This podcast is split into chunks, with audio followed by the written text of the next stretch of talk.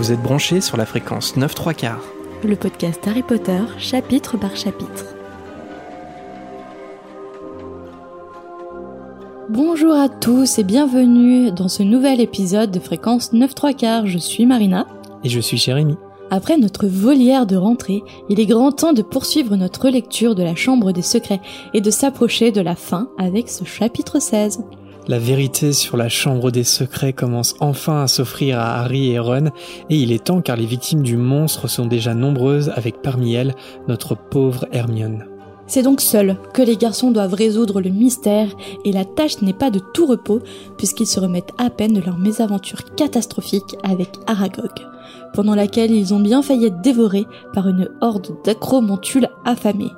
Cette rencontre rocambolesque leur a toutefois confirmé que non, Hagrid n'est pas et n'a jamais été coupable, et que le monstre n'était pas non plus son araignée. Mais qui était alors l'héritier? Et qui est le monstre?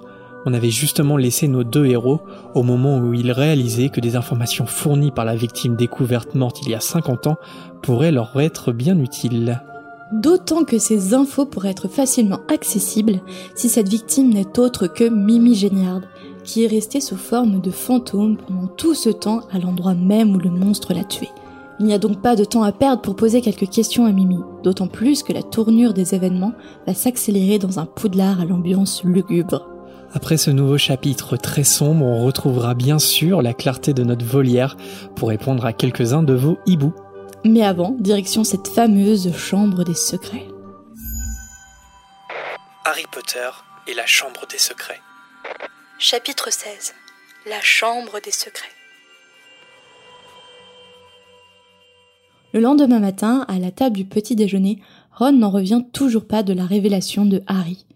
Et on peut le comprendre, toutes les fois où ils se sont retrouvés face à la clé de l'énigme. Mais bon, ça ne solutionne pas tous leurs problèmes, puisqu'il va bien falloir trouver une solution pour se glisser dans les toilettes des filles, tout en échappant à la surveillance des professeurs. Sorti de son contexte, cette phrase peut être très bizarre.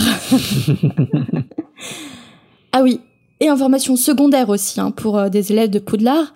Euh, pendant le cours de métamorphose, McGonagall leur annonce que les examens vont avoir lieu le 1er juin. C'est vrai que les cours et les examens, c'est quand même très secondaire à l'école de sorcellerie, hein, rappelons-nous. euh. pour McGonagall, rien d'anormal. Après tout, l'équipe professorale a tout fait pour que l'école reste ouverte afin qu'ils puissent poursuivre leur étude, ce qui signifie aussi qu'ils puissent passer leurs examens. Alors évidemment, cette annonce crée l'indignation chez les élèves. Euh, comment est-ce qu'ils peuvent réviser alors qu'il y a un monstre qui agresse leurs camarades? C'est c'est pas possible. Sauf à Poudlard. Trois jours avant les examens, McGonagall apprend aux élèves que le professeur Chourave l'a informé que les mandragores sont prêtes à être coupées. Yeah Ce qui veut dire que dès ce soir, les élèves pétrifiés pourront être réanimés. L'annonce crée une explosion de joie dans toute la grande salle, mais bien sûr, cette joie n'atteint pas la table des serpentards, évidemment. Mais bon, je pense que Ron, il est assez heureux pour tout le monde. Hermione va être de retour. L'excursion pour aller voir Mimi, en plus, n'a plus lieu d'être. Oh là là, Hermione va être tellement folle quand elle va apprendre que les examens sont dans trois jours. Mais à ce moment, euh, Ginny, l'air apeuré, s'assoit à côté de Ron. Elle a trop envie de leur dire quelque chose, et son comportement fait un peu penser à Harry à celui de Dobby lorsqu'il veut révéler quelque chose qu'il n'a pas le droit de dire. Il lui demande aussitôt euh, si c'est par rapport euh, à la chambre des secrets, mais au moment où elle prend une inspiration pour répondre, Percy l'interrompt en s'installant à la grande table. Furieux, Ron dit à Percy qu'il a interrompu une conversation avec Ginny, sûrement à propos de la chambre des secrets. Mais son grand frère, euh, un peu gêné, lui dit que non, c'est juste que Ginny est tombée sur lui alors qu'il était en train de faire euh, quelque chose, et qu'il lui avait bien dit de n'en parler à personne, mais apparemment elle a, fa- elle a failli ne pas tenir sa parole. C'est dingue comment Percy remet tout euh, sur lui en fait à ce moment-là, alors que c'est pas du tout euh, de quoi il est question en fait. hein. Ouais, mais ouais, mais c'est c'est compréhensible, je pense, à l'adolescence. Euh, t'es un peu gêné de sortir avec quelqu'un, qu'on te surprend peut-être d'embrasser quelqu'un. euh. Je pense qu'il est un peu omnibilé par ça. Il était hyper gêné que sa petite sœur le voit un peu dans une situation où, euh, où il est peut-être tout romantique, tout roucoulant à côté de Pénélope euh, de Claire. Mais quelque part, la stratégie, elle est un peu nulle de la part de Percy parce que euh, il aurait pu euh, euh, feinter l'ignorance, tu vois. alors qu'en fait, euh, euh, il révèle, euh, une- au moins en partie, euh, euh, le secret, quoi. Alors qu'en plus, c'était pas du tout ça qu'elle voulait dire. De lui-même. il se, il se grille un peu tout seul, quoi, euh, Percy. De son côté, Harry sait bien que tout le mystère va être résolu sans leur aide. Mais bon, si par hasard ils ont l'occasion de parler à Mimi, pourquoi pas? C'est fou quand même ce besoin de quand même euh, fouiner et avoir les informations avant tout le monde, euh, même si ça va être résolu par les adultes à la fin de la journée. On va voir que ça sera pas le cas, mais. Euh, c'est une addiction hein, chez eux. Hein. Il faut il, faut enquêter à tout prix. ouais, ça c'est ça changera pas. Hein. Et l'occasion lui est donnée alors que Lockhart les accompagne en cours d'histoire de la magie.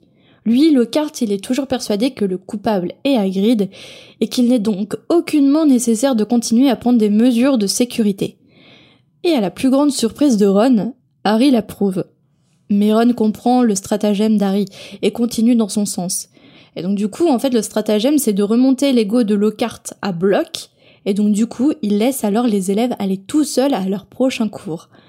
Après avoir laissé passer tous les élèves de Gryffondor devant eux, Harry et Ron se précipitent en direction des toilettes de Mimi Géniard.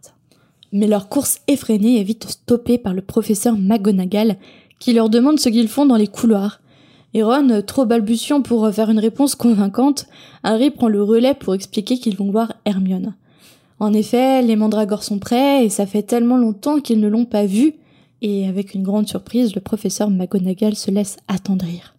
Elle va même prévenir le professeur Beans qu'il ne participeront pas à son cours.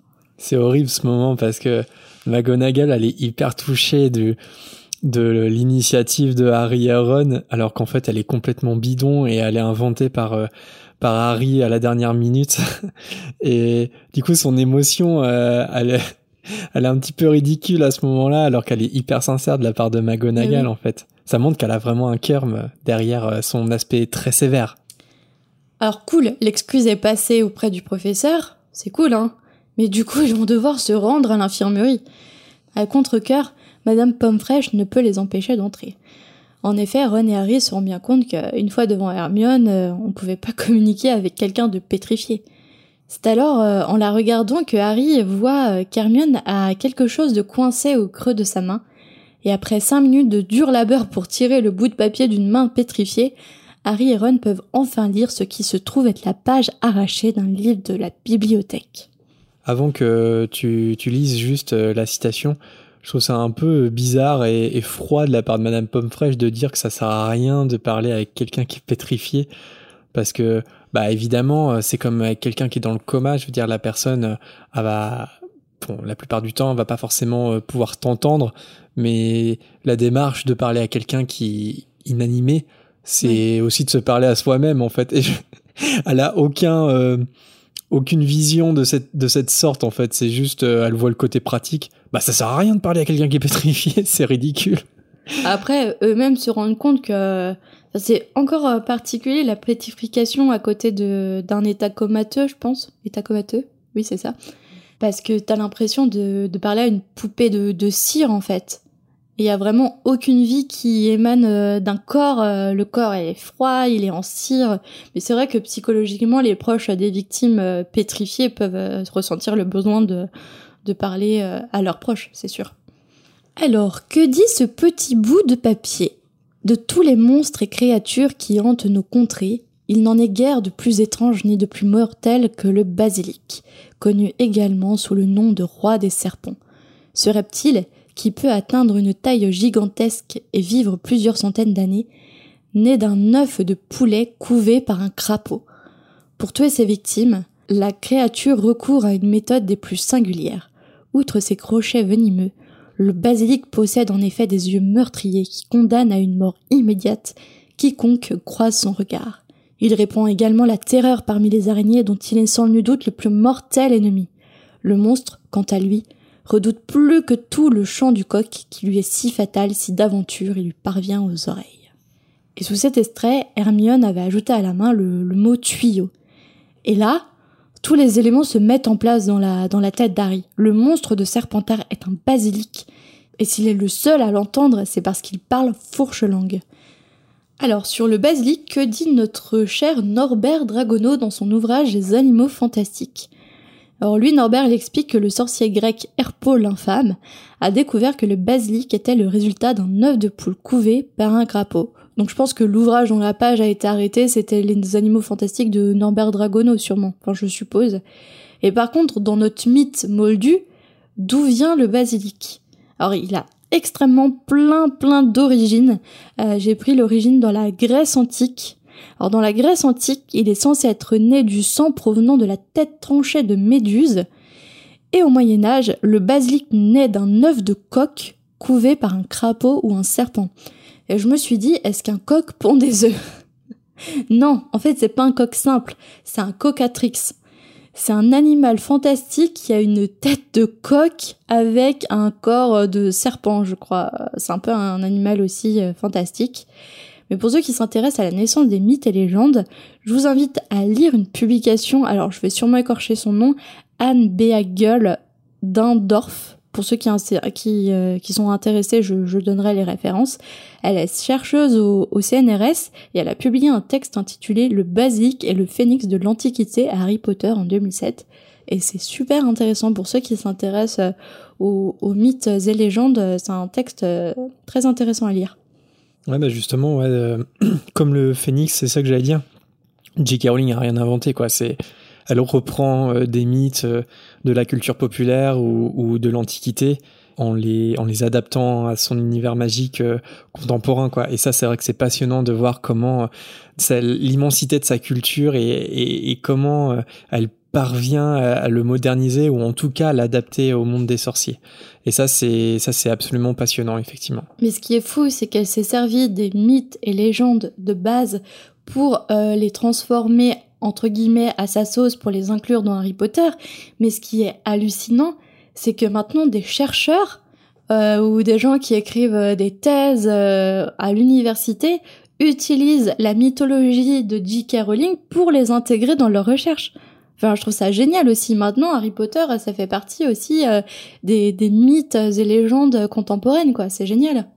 Ouais, c'est ça, mais en même temps, euh, ouais, c'est une nouvelle pierre à l'édifice en fait quelque part euh, Harry Potter parce que les mythes, c'est ça, les mythes, euh, ils sont ils sont réécrits, recyclés, si on peut dire ça, euh, au fur et à mesure du temps et au fur et à mesure de l'histoire. Et en fait, quelque part, euh, en, dans son univers de sorcier, quand elle reprend le phénix ou quand elle reprend le basilic, elle participe au mythe aussi en, en, en le réadaptant en fait quelque part. Donc c'est logique que des chercheurs euh, et que des, des gens qui analysent en fait bah, prennent en compte l'œuvre de J.K. Rowling pour ça en fait parce que quelque part c'est c'est la suite contemporaine, ça fait partie de l'histoire aussi. Peut-être que dans mille ans, euh, on parlera du basilic, on fera l'historique du basilic et, et on citera Harry Potter parce que c'est euh, ça a été réutilisé dans la culture populaire avec Harry Potter.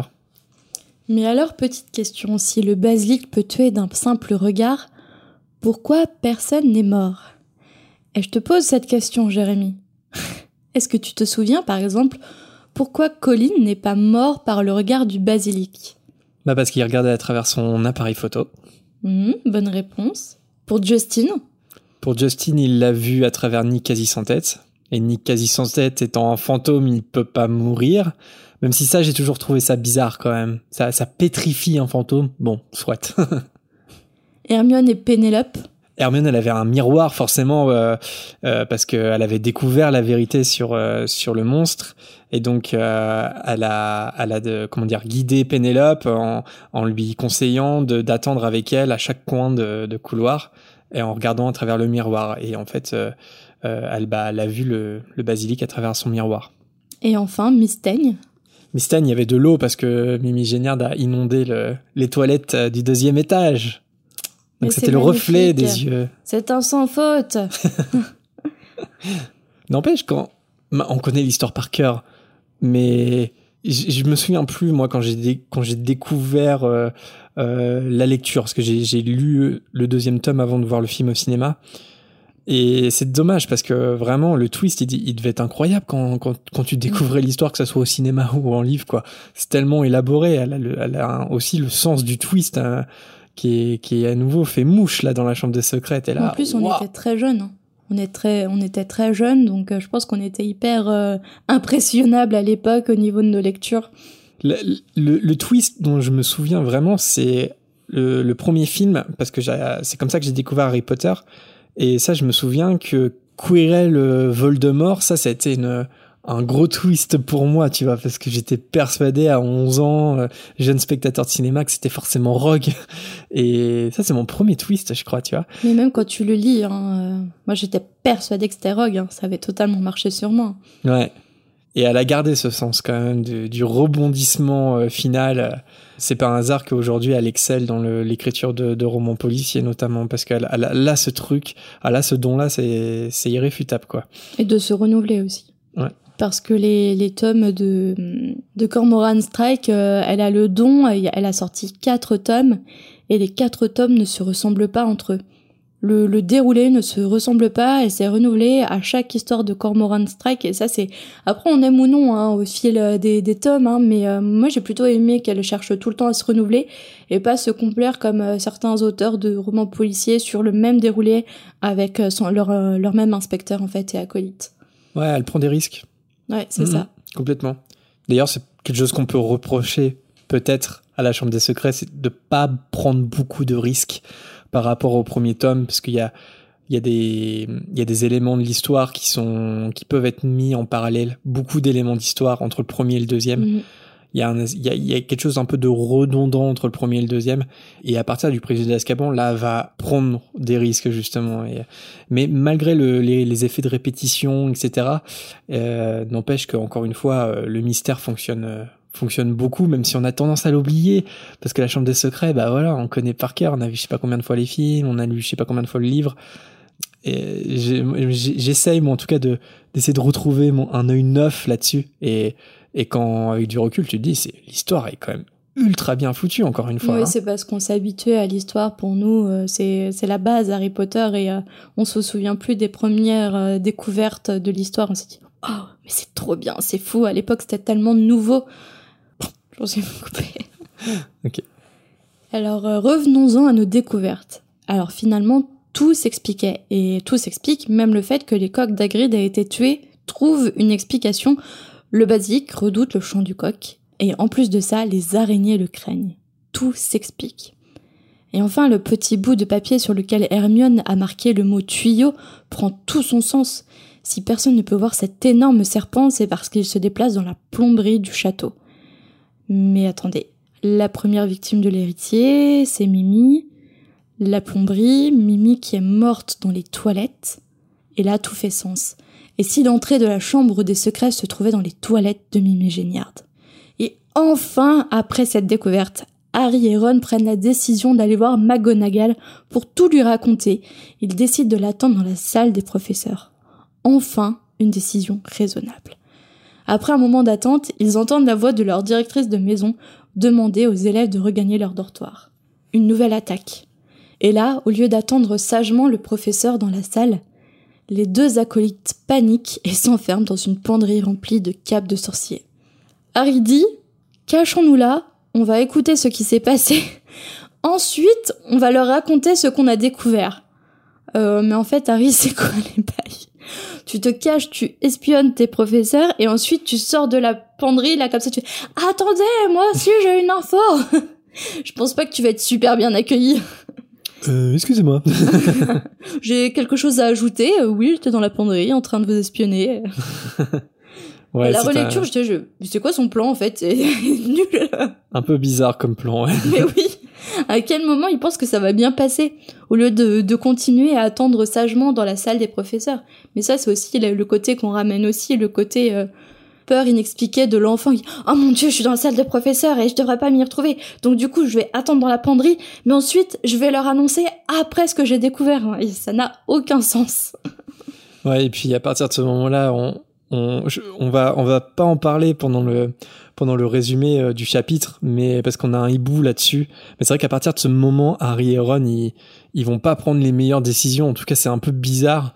Et euh, comme tu dis, c'est peut-être parce que c'est des décisions d'enfants, quoi, parce qu'ils ont, ils ont 12 ans, et, et ça, c'est quelque chose qu'il faut pas oublier, quoi. Enfin, d'enfants, de préado. hein. Parce qu'on a des auditeurs qui Enfant, ont pré... 12 oui, ans, oui, oui, donc enfant, oui, oui, oui. préadolescents, ne vous inquiétez pas. Je sais pas, 12 ans, ouais, préado, oui, préado, préado, Oui, préado, oui, carrément. collège. Enfant sonneur, des centaines de pas d'élèves qui se précipitent dans leur dortoir.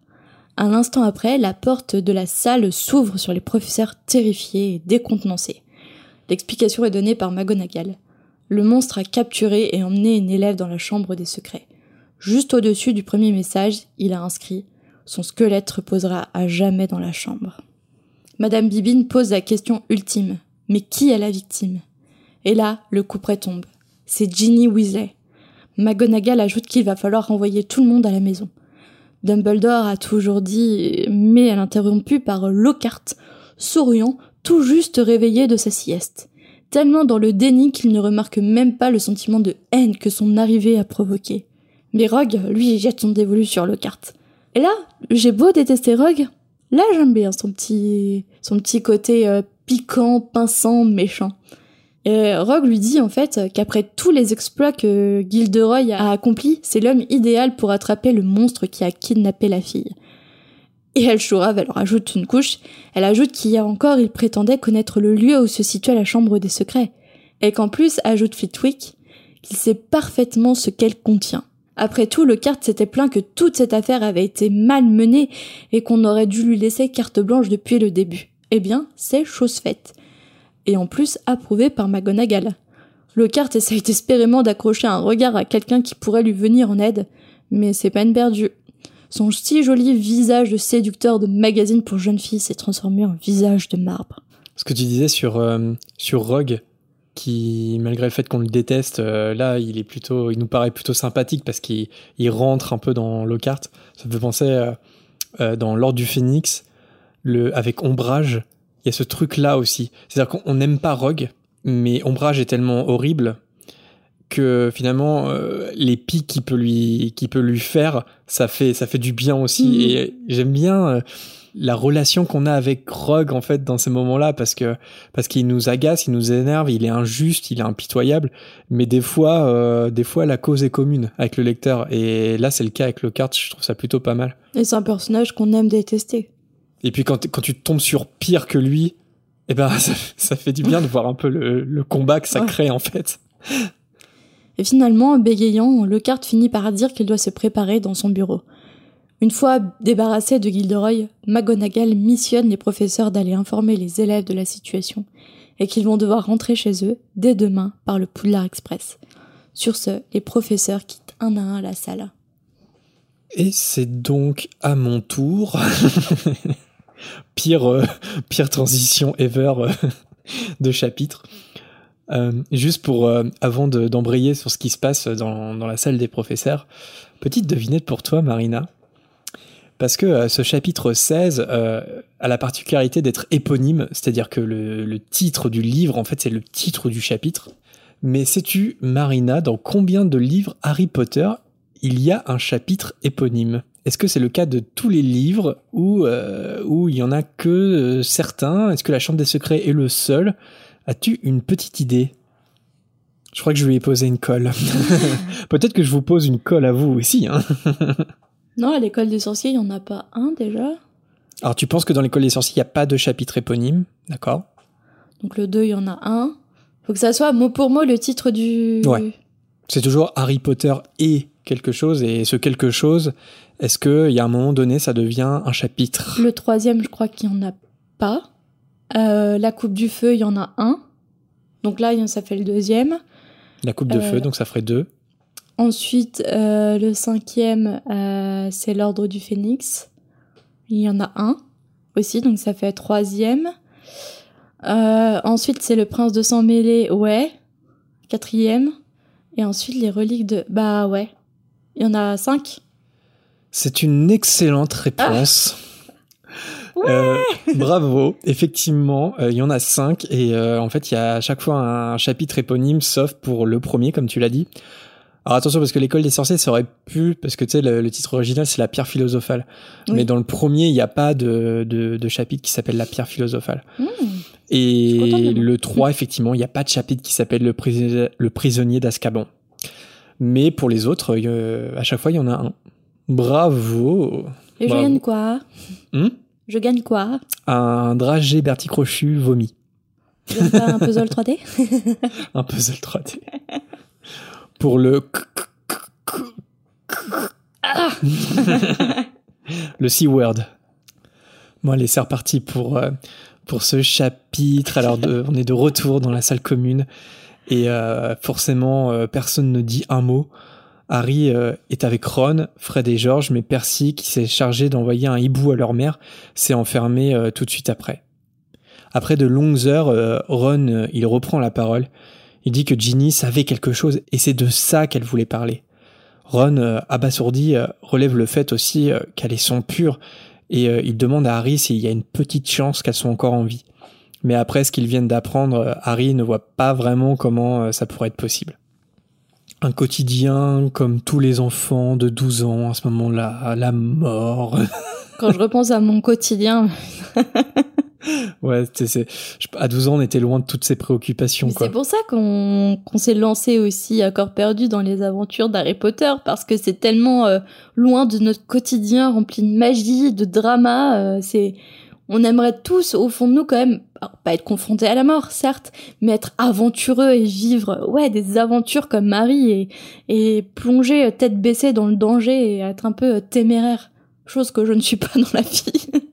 Après, avec du recul, je suis bien heureux de pas euh, vivre les mêmes aventures que oui. parfois, tu vois, et particulièrement par exemple à ce moment-là, euh, euh, de se demander si ta sœur elle est vivante ou pas, et puis ton meilleur pote qui dit Hmm, je pense pas non. Après, clairement, j'aurais été Harry Potter, j'aurais été l'élu. Je pense que j'aurais pas survécu euh, directement au tome 1. j'aurais pas eu toute cette saga en fait. T'aurais pas eu l'instinct du survivant.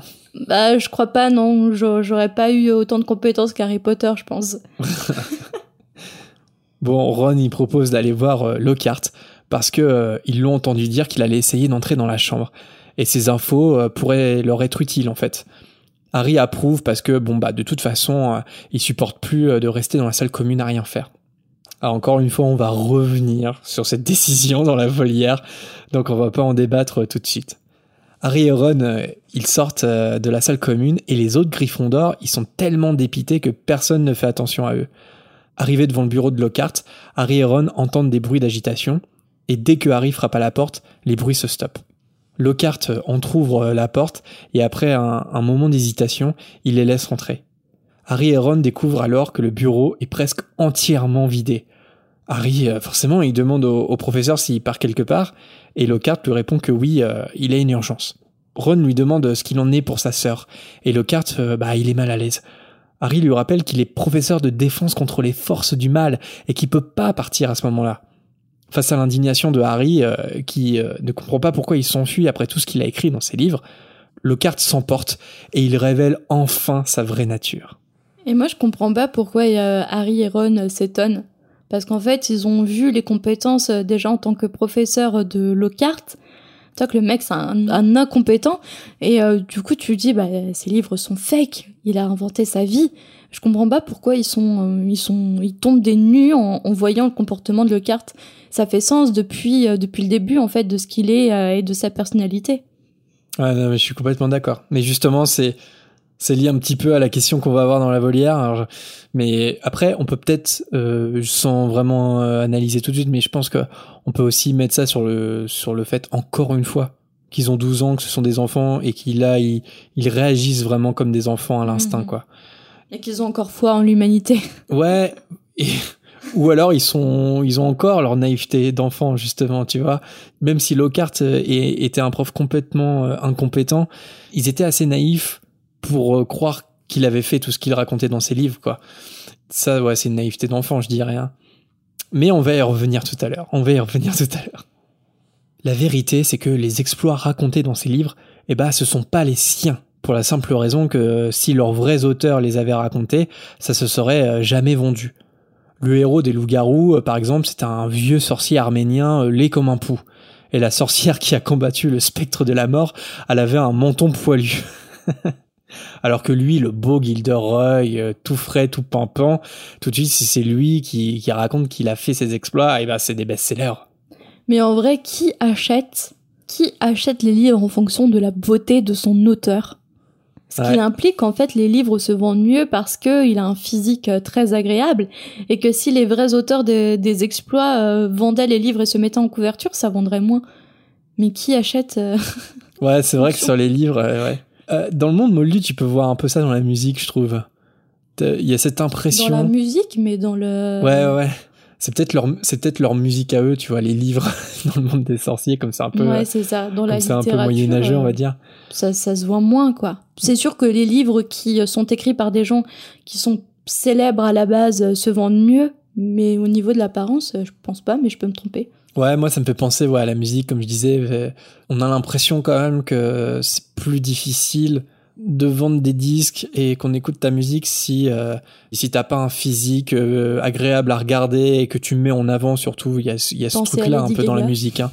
dans les clips le, le clip c'est mettre en avant euh, son physique son corps euh. bon bah peut-être peut-être que la littérature que les livres dans le monde des sorciers c'est un peu le, le miroir de ça je sais pas parce que Lockhart est une superstar quoi c'est une superstar du monde Ouais. des sorciers Après, une superstar euh, chez les ménagères et les jeunes filles Oui. en fleurs aussi. ouais c'est un peu le Mac Brandt tu vois du- de la littérature sorcière quoi Mais j'essaye de trouver depuis tout à l'heure un auteur euh, dans notre monde qui pourrait euh, vendre des livres grâce à sa... Ouh, je dénoncerais. Grâce à, à son physique. BHL.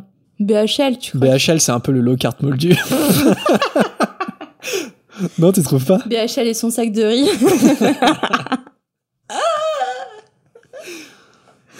Je pense pas qu'ils vendent beaucoup de livres, BHL. Oh Alors pour revenir à Lockhart, euh, pour sa défense, il, dit que ça a été un énorme travail d'usurper l'identité de ces sorciers.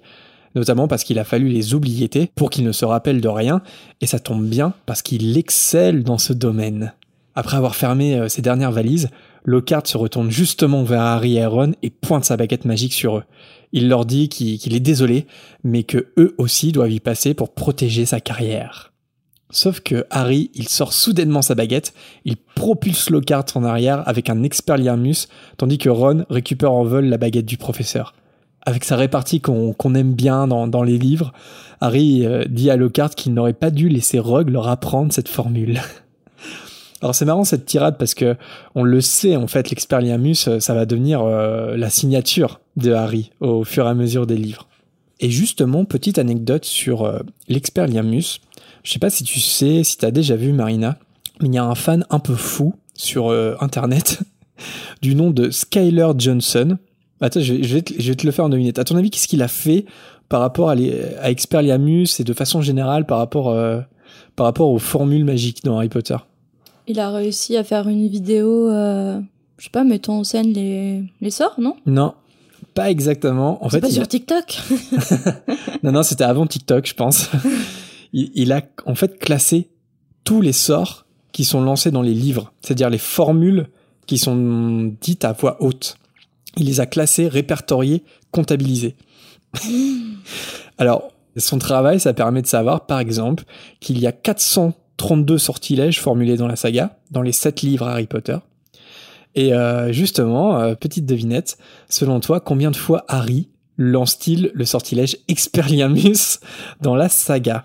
Je vais en, Il faut qu'il le dise, hein. c'est-à-dire il faut qu'il le dise à voix haute, pas en pas informulé. Je vais être marseillaise. Genre 300 fois. 300 fois, t'imagines? Non, 300 100, 100 fois. fois. Hum 100 fois T'es encore très marseillais. Été le premier étonné quand 40? même du, du nombre que c'est. C'est pas, c'est pas si important que 20 ça. fois Hum 20 fois Moins. 10 fois Ouais. Ok. Harry, dans toute la saga, il va dire 10 fois Expelliarmus. Alors après, il y a des moments où il va jeter le sortilège et il va pas le dire forcément. Le sortilège Expelliarmus, il est cité 25 fois dans le livre Harry Potter. Je m'excuse en passant pour euh, tous les Marseillais. Et à ton avis, quels sont les trois sortilèges les plus cités dans la saga? Bah, Expelliarmus. Lancés ou évoqués, c'est-à-dire euh, quand tu quand tu le dis à voix haute pour lancer le sortilège ou juste tu le dis à voix haute même si c'est pas pour le jeter le sortilège? Expelliarmus. Axio. Non? Si, alors bon. Axio, Axio. Alors je te dis, en fait, euh, je te dis, il y a, il y a deux premiers ex aequo. Et Axio en fait partie. Mais il y en a un deuxième ex aequo. Ouais, c'est pas Expelliarmus. Non, Expelliarmus, il est troisième. Les auditeurs peuvent jouer à la maison aussi, c'est leur. Euh, Il y en a un, c'est un sortilège de combat. Et comme il y a pas mal de combats au bout d'un moment, euh, ça permet d'immobiliser ton adversaire. Immobilus? Non. Ah, euh, spé... stupéfixe Stupéfixe, c'est le deuxième à être utilisé. Donc t'as dit Expelliarmus, c'est le troisième. Stupéfixe, il est cité 27 fois. Il est quand même aussi, cité 9 fois dans le dernier, hein, dans les reliques de la mort. C'est un beau score. Euh, donc Axio 34 fois, Expelliarmus on l'a dit 25 fois. Par contre, il, y, a, il y a un premier Execo qui est aussi cité 34 fois avec Axio. Un des sortilèges les plus connus euh, de Harry Potter quand même. Combat ou pas combat? Pas non, je dirais pas combat. Enfin, je veux dire c'est pas pour jeter sur un adversaire. Enfin, sur un type d'adversaire, on va dire. C'est un sortilège que des gens se font tatouer, notamment euh, une formule latine en deux mots ah, euh... non mais moi quand j'ai que tu veux des quiz, même si c'est entre nous, ça te stresse. trop de mémoire et ça me stresse. Ça te permet Euh, de. C'est pour les détraqueurs. Oui. Contre les détraqueurs. Quelle est la Ah, honte. formule utilisée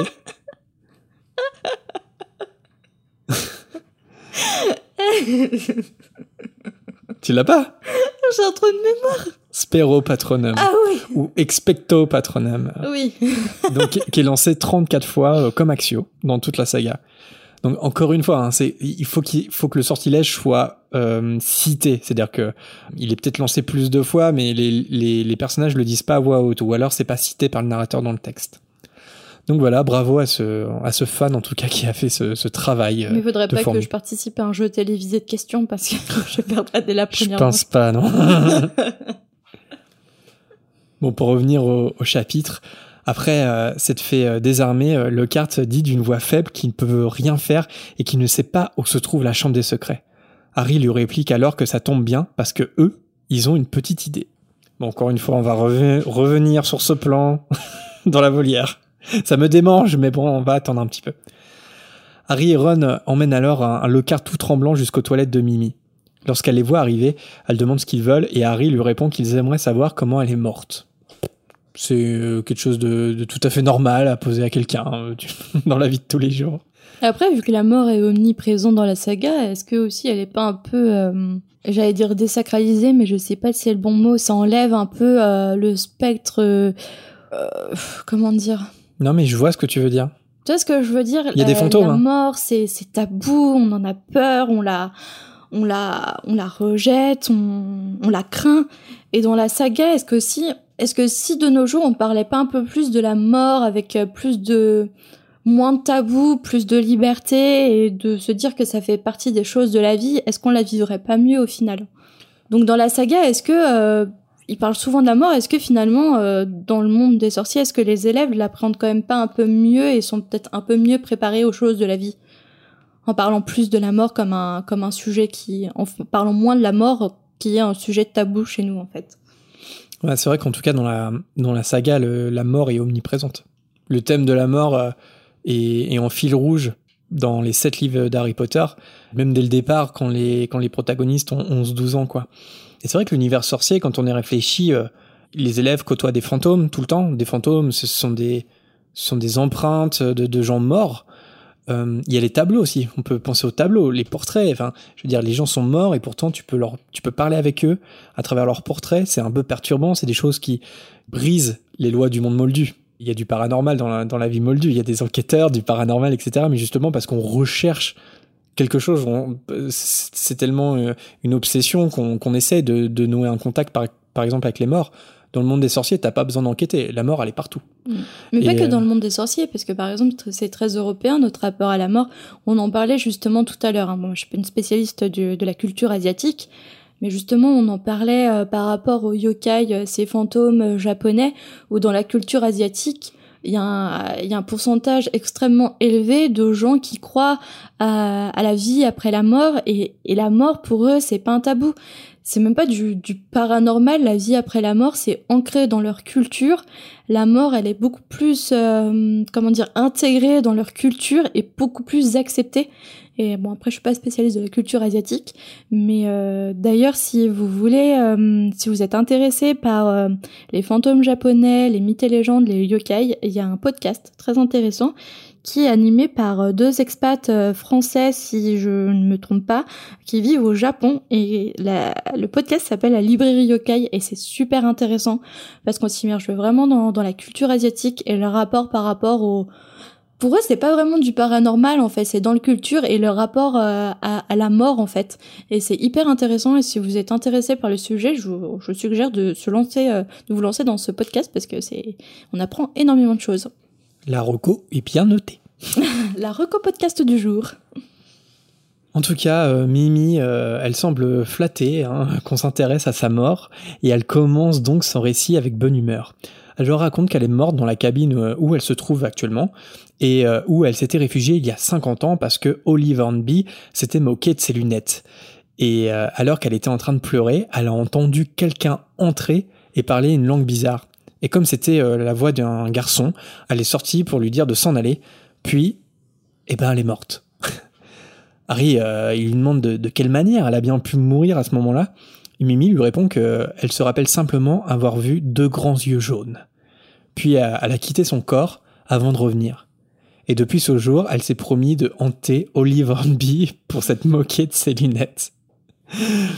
Alors justement, euh, concernant Olive Hornby, euh, je sais pas si tu t'en souviens, mais euh, dans la coupe de feu, on va en apprendre un peu plus. Et en fait, on va même apprendre que Mimi, elle a continué de harceler cette Olive Hornby après Poudlard. Tu t'en souviens ou pas? Parce que Mimi, elle s'est même incrustée au mariage du, du frère d'Olive Hornby. Et ce qui fait que Olive, euh, elle a dû aller jusqu'au ministère pour se débarrasser euh, du poltergeist quoi, de, de Mimi Géniard, qui lui pourrissait la vie. Et, euh, et en fait, c'est comme ça que Mimi a été renvoyée à Poudlard dans les toilettes où elle est morte en fait, parce que parce que elle menait la vie dure à, à son ancienne camarade. Et on sait aussi et ça, c'est un fait intéressant. Je crois pas euh, en avoir jamais euh, entendu parler et euh, parler de ça. Ça peut être une bonne campagne, n'empêche, pour le harcèlement. Contre le harcèlement, putain. Faites attention, sinon vous allez avoir Mimi Géniard sur le dos et vous allez le regretter toute, toute votre vie. Exactement. Après, quelque part, c'est un peu l'arroseur arrosé parce que elle, elle devient, euh, elle, devient ce que son adversaire. Tu vois ce que je veux dire Elle devient ce qu'elle dénonce. La ligne, elle est fine entre là une petite revanche et finalement devenir harceleur. Ouais. Là, ouais. Surtout que Mimi Géniard, on, on aura peut-être l'occasion d'en reparler euh, dans d'autres épisodes, mais elle est assez problématique sur d'autres points aussi. Oui. Elle a un peu mis tout, hein. Ouais. Aussi, on, se souvient de la coupe de feu. En tout cas, euh, un, quelque chose que, que, que j'ai appris, en tout cas, enfin, j'ai appris. Je m'y suis jamais intéressé, mais il y a un petit détail qui est intéressant, c'est que euh, bah, Olive Hornby, elle est certainement morte. Enfin, c'est sûr en fait, elle est morte cette, euh, cette élève, enfin cette ancienne élève, puisque en fait dans la coupe de feu justement, quand Mimi en parle, elle dit qu'elle s'est assurée de ne pas faire oublier à Olive la vue de son cadavre jusqu'au jour où elle est morte. Donc en fait, elle est morte mais euh, on sait pas, euh, on sait pas quand et on sait pas comment. Surtout, Est-ce qu'on l'a aidée ou elle est morte euh, d'un accident C'est à se demander, franchement, si Mimi Géniard, elle a pas un... si elle est pas responsable de quoi que ce soit dans sa mort, quoi. Parce que bon, elle a été renvoyée à Poudlard parce qu'elle elle continuait de la harceler après l'école. Donc bon, on peut dire, bah d'accord, elle était à Poudlard, donc comment elle a pu faire Enfin, on imagine qu'elle est qu'elle est morte Olive Hornby, elle est morte après que Mimi Géniard soit renvoyée à Poudlard. Mais c'est quand même étrange et on peut se poser des questions, quoi. Bon, en tout cas, Mimi, elle dit avoir vu les, les yeux vers un lavabo qui se trouve euh, en face de la cabine. Et en l'examinant, Harry aperçoit un minuscule serpent qui est gravé euh, sur l'un des robinets. Mimi euh, précise qu'il n'a jamais marché ce lavabo. Et voilà comment deux garçons de 12 ans, 12 ans, hein, découvrent l'entrée de la chambre des secrets le mystère le plus indéchiffrable de l'histoire de Poudlard, où, on le rappelle, Poudlard se succèdent les plus grands sorciers euh, britanniques, quoi. Et, euh, et, en fait, si, comment ces deux garçons de 12 ans parviennent à découvrir euh, ce mystère? Simplement en demandant à la seule victime connue, eh ben, ce qu'elle a vu. Mais évidemment, il faut bien que l'histoire se fasse, donc, donc on passera cette... je sais pas si on peut dire incohérence, mais c'est quand même un peu curieux que les que par exemple Dumbledore, il ait jamais demandé à Mimi Géniard. En fait, Mimi, euh, t'es morte par le, t'as été tuée là par le monstre. T'es morte comment? Il aurait posé cette question-là, Ah, coup, voilà, il le problème était résolu. secret. Après, bon, des fois, les plus grandes, les plus grandes évidences sont parfois les, les plus difficiles à, à découvrir. Enfin, on pense pas forcément à ce qui est, ce qui est le plus évident. C'est ça que je veux dire. Mais on va voir dans la volière, il y a un auditeur qui a posé une question aussi, euh, un peu dans son sens-là. euh, pourquoi un personnage n'a pas fait ça? Sinon, il y aurait plus d'histoire si le personnage avait fait ça. Je sais pas si tu t'en souviens. Non, je m'en souviens pas, mais on, On verra tout on à l'heure. Et C'est vrai que je pense que faud- faudrait, euh, faudrait peut-être y prendre du recul, mais j'ai l'impression quand même que la Chambre des Secrets est le, est le tome où il y a un- le plus de plot holes, en tout cas où, où si on creuse un petit peu, c'est très curieux. Enfin, il y a, y y a plein d'éléments euh, sur lesquels on, on pourrait euh, revenir et remettre en question. Euh, Il y a beaucoup de choses qui servent l'histoire, j'ai l'impression, dans la Chambre des Secrets. C'est aussi euh, le petit défaut, le petit reproche que moi je pourrais en faire, ce qui fait que c'est pas mon préféré, quoi, tout simplement. Après, euh, on doit pas quand même oublier que Harry Potter, c'est un livre jeunesse. Surtout les deux premiers. Ouais, c'est vrai. C'est vrai. Alors tu t'arrêtes maintenant. Non, ça, ça me fait penser aussi sur le côté euh, trou dans la narration.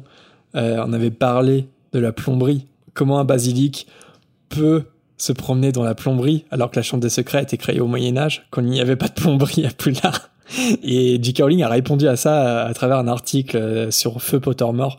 C'est c'est passionnant parce qu'elle a inventé tout un stratagème pour, je pense, pallier à quelque chose auquel elle n'avait pas du tout pensé. quoi. Donc, euh, bon, c'est un exemple parmi d'autres dans la chambre des secrets. Vous avez pas le tout à l'ego au Moyen Âge. Sous les conseils de Ron, euh, Harry, euh, il essaye de parler euh, fourche-langue. La première fois, euh, c'est un échec, puis la seconde fois, il parvient à imaginer que les serpents gravés est bien vivant, et lorsqu'il dit ouvre-toi, c'est en fait un sifflement qui sort de sa bouche. À ce moment-là, le robinet se met à tourner, puis le lavabo disparaît en laissant la place à un tuyau assez large pour s'y engouffrer. Pour sauver Ginny, euh, Harry et Ron n'ont aucune hésitation, mais au moment d'y aller, euh, Lockhart, lui, il cherche à fuir. Et bah tant pis pour lui, c'est lui qui va y aller en premier. Ron pousse Lockhart avant que, que lui et Harry euh, s'y glissent à leur tour. Alors dans le film, c'est pire encore parce que avant d'y aller, ils attendent de voir si Lockhart euh, si Lockhart meurt en fait. Ouais, ils sont vachement sensibles dans le livre. Dans le livre, quand même, en fait, il, il- c'est Lockhart qui va en premier, mais ils le suivent et ils attendent pas de savoir si euh, s'il répond et s'il est mort quoi. Est-ce que t'aurais sauté dans le gros tuyau pour me sauver? Oui. Bah moi non, c'est dommage pour toi. Mais le, le simple fait que tu poses la question, ça répond, tu as à ta place. non, je plaisante bien sûr. Enfin, je sais pas. Faut voir confronté à la situation. Enfin, peut-être. Après une longue glissade dans les profondeurs de Poudlard, Harry finit par tomber sur un sol humide qui ouvre sur un tunnel. Une fois qu'il atterrit à son tour, Ron suggère qu'ils sont euh, peut-être sous le lac, vu les parois couvertes de vases. Harry allume sa baguette d'un lumos et tous trois s'aventurent dans le tunnel plongé dans le noir. Il leur rappelle de fermer les yeux si jamais ils entendent quelque chose bouger. Le sol est, jonché de, plein d'eau de, petits animaux. Après une lente progression, il s'arrête en observant une chose énorme au loin qui reste immobile. Les yeux entrouverts et le cœur battant, Harry s'approche. Il s'agit en fait d'une immense peau de serpent qui a mué. À la vue de la peau de serpent, Gilderoy tombe dans les pommes. Ron demande à Gilderoy de se relever, mais soudain, Lockhart se jette sur lui en lui subtilisant sa baguette. Victorieux, Lockhart dit aux deux garçons que c'est fini, qu'il va ramener un morceau de la peau de serpent comme euh, preuve de son exploit, en annonçant que malheureusement il n'a pas pu sauver la fille. Et que Harry et Ron ont, je cite, tragiquement perdu l'esprit à la vue de son corps mutilé. J'aime bien parce que c'est comme s'il écrivait déjà son livre en fait. Lockhart euh, jette un oubliette, mais la baguette de Ron, évidemment, lui explose dans la main parce qu'elle est défectueuse. Des morceaux de pierre s'effondrent et Harry fuit à toute vitesse pour éviter d'être enseveli, avant de se retrouver devant un mur de pierre. En répondant aux- appels de Harry, Ron lui dit qu'il va bien. Par contre, il ajoute, euh, pour citer le texte encore, L'autre idiot en a pris un coup. Après s'être rassuré que Lockhart est, est toujours vivant, en le frappant, évidemment, hein, Ron lui demande euh, bah, ce qu'ils vont faire, Harry et lui, parce que euh, lui, bah, il est maintenant bloqué du mauvais côté. En voyant le tunnel prêt à s'effondrer et le temps que ça leur prendrait de libérer un passage, Harry décide de continuer l'aventure seul pour sauver Ginny à tout prix. Bon là, clairement, on voit bien euh, une, nouvelle fois en fait un nouveau tour de pirouette de la part de Rowling pour que eh ben, Harry finisse seul pour le duel final. Et justement, quand je parlais un peu des, des éléments de correspondance entre le premier et le deuxième, là on en a un, je trouve. C'est-à-dire que dans le premier, bah, c'était les, épreuves de la pierre euh, qui, qui faisaient que, que Harry se retrouvait seul. Et ici, c'est le tunnel qui s'effondre. C'est un peu une mécanique que le troisième tome va venir plus ou moins rompre. Je dis plus ou moins parce que à la fin de chaque tome, Harry finit toujours par prendre une décision seul ou à faire un combat seul, tu vois. Euh, ça va être lancer le Patronus dans le 3 ou affronter Voldemort, Rogue, etc. Mais là, je trouve que dans le 1 et le 2, euh, c'est une espèce de Deus ex machina, comme on dit, qui vraiment, euh, c'est les éléments qui font que Harry, il est contraint de, de faire le duel seul. C'est, c'est là où je trouve que le troisième va faire du bien et va éviter cet effet de répétition, peut-être. Ron, d'un ton qu'il essaie de rendre le plus normal possible, lui dit qu'il va essayer de libérer un passage en attendant. La séparation euh, entre Harry et Ron est délicate et difficile, mais euh, Harry, il est bien décidé. Il continue de poursuivre son chemin dans le tunnel tortueux jusqu'à ce que les bruits de roches provoqués par Ron s'estompent. Après un dernier virage, Harry se retrouve devant un mur sur lequel sont gravés deux serpents. Du fait que leurs yeux soient en émeraude, il est plus facile pour lui d'imaginer que ceux-là sont bien réels. Alors une nouvelle fois, Harry utilise le fourche-langue pour demander l'ouverture. En se séparant, les deux serpents emmènent avec eux les deux pans de mur et ouvrent un passage. Harry, effrayé mais déterminé, franchit alors le passage de la chambre des secrets. Et tu viens de complètement rater mon ton mystérieux et obscur. Marina, à ton service pour casser euh, tous tes tons mystérieux.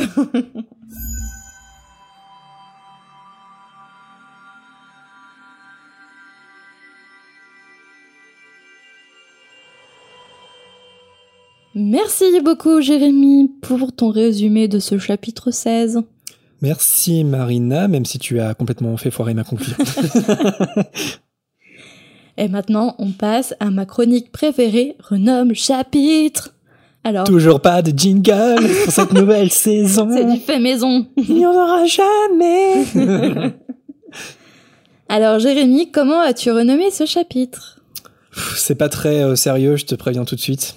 Euh, j'ai deux propositions. Euh, Harry Potter et la Chambre des Secrets, chapitre 16, le titre du livre. C'est le, titre du chapitre, c'est le titre du livre. Je vois si t'as compris, mais tu veux me taper un blanc. Ok. si t'as compris. C'est un peu méta, tu vois, genre on appelle ça. Oui, le titre, le titre du livre et du coup le titre du livre. oui, c'est méta, j'ai voulu donner une. Sinon, j'ai une autre bêtise. Et là, il faut avoir la ref. Je pense que tu vas l'avoir, mais je suis pas sûr que tous les auditeurs l'aient. Harry Potter et la Chambre des Secrets, chapitre 16.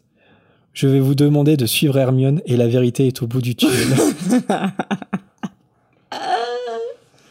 T'as la ref ou pas? Bah oui, c'est la vérité, il y a que la vérité qui compte. Je vais vous demander de suivre ça, mais la vérité est au bout du couloir. Les téléspectateurs des années 2000, début 2000, nous comprendront.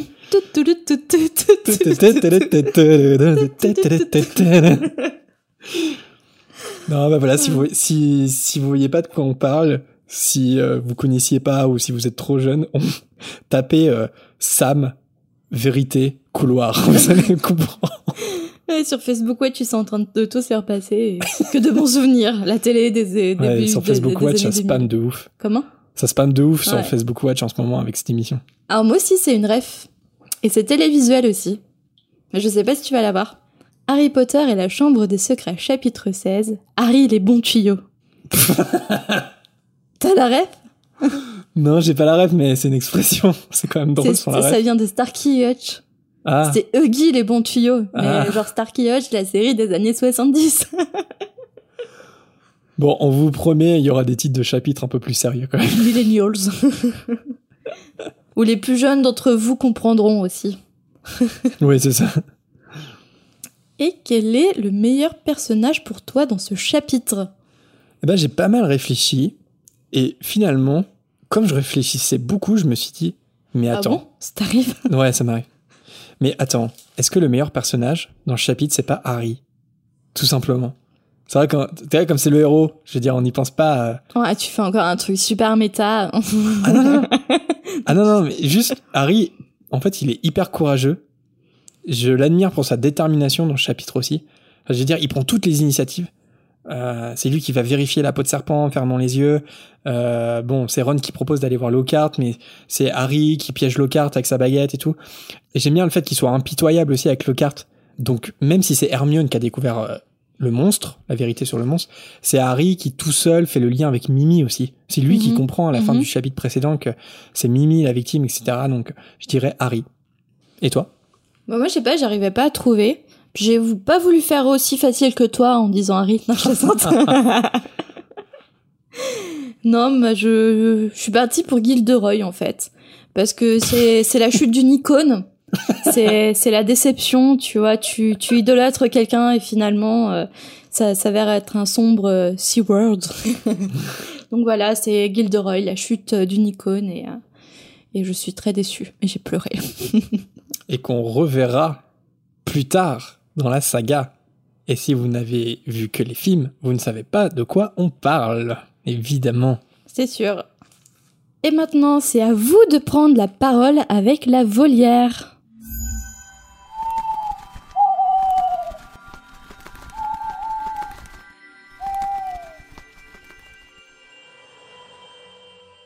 On commence cette volière avec un hibou sonore de Juliette. Salut la fréquence. Comme votre épisode sur le chapitre 16 euh, va bientôt sortir, je vous partage euh, mon ressenti euh, quand je l'ai relu cet été. J'ai vraiment pas compris l'attitude de Ron et Harry dans ce chapitre.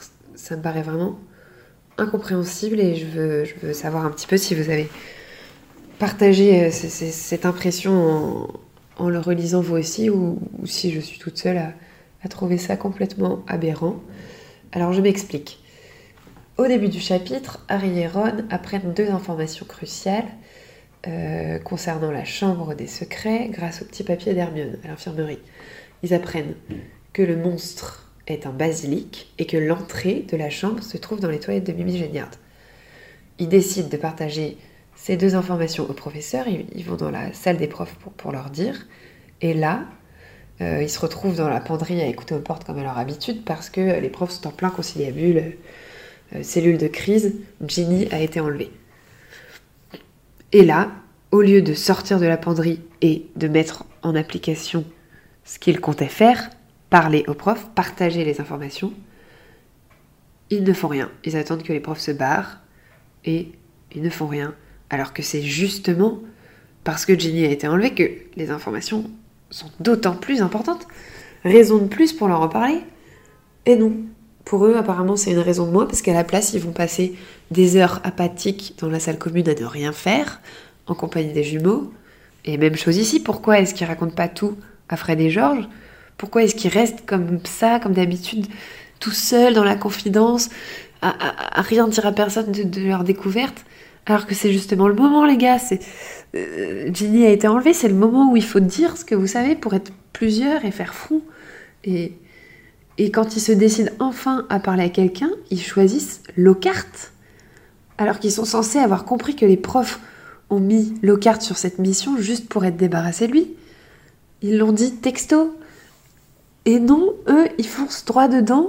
Ils vont voir Lockhart au lieu d'aller voir tous les profs comme ils le souhaitaient.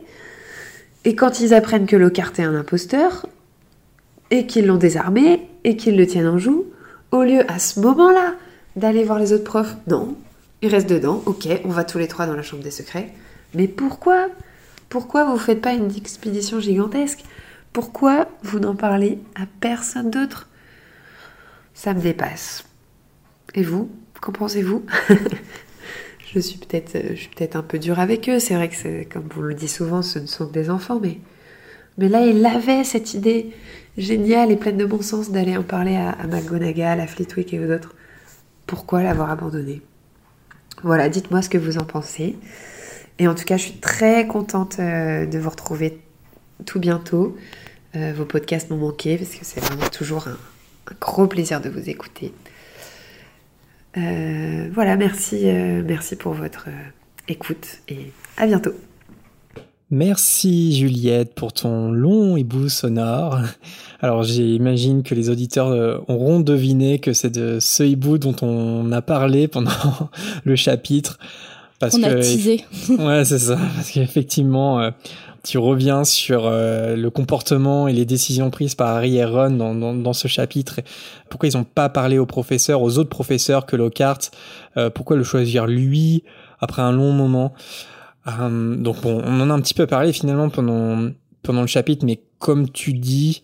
Euh, je pense qu'il y a le fait que euh, ce sont des enfants, on en a un peu parlé, ils ont leur naïveté d'enfant, donc euh, ils se doutent pas que Lockhart est un escroc total et que aucun de ses exploits n'est vrai, donc je pense que ça c'est une vraie surprise pour eux.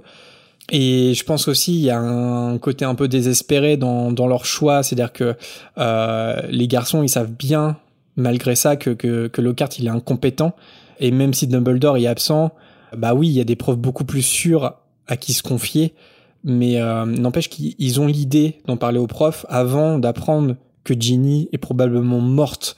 Et donc ça crée un choc émotionnel quoi. Et et tu, tu remets ça sur le fait qu'ils ont 12 ans et qu'ils agissent euh, avec leur instinct d'enfant. Et bah d'enfant préadolescent. Et ben effectivement ça donne le fait qu'ils partent avec Lockhart dans la chambre des secrets quoi. Je sais pas si Marina tu veux rajouter quelque chose? Est-ce qu'ils auraient eu un comportement différent si l'élève kidnappé aurait été euh, une élève euh, inconnue euh, Est-ce qu'ils auraient foncé tête baissée sans prévenir les professeurs Ou justement, comme tu l'as dit, ils ont abandonné toute idée de prévenir les professeurs parce que justement, c'était euh, c'est la sœur de Ron qui est probablement morte et donc du coup, euh, dans leur tête, c'est la panique totale et on peut le comprendre.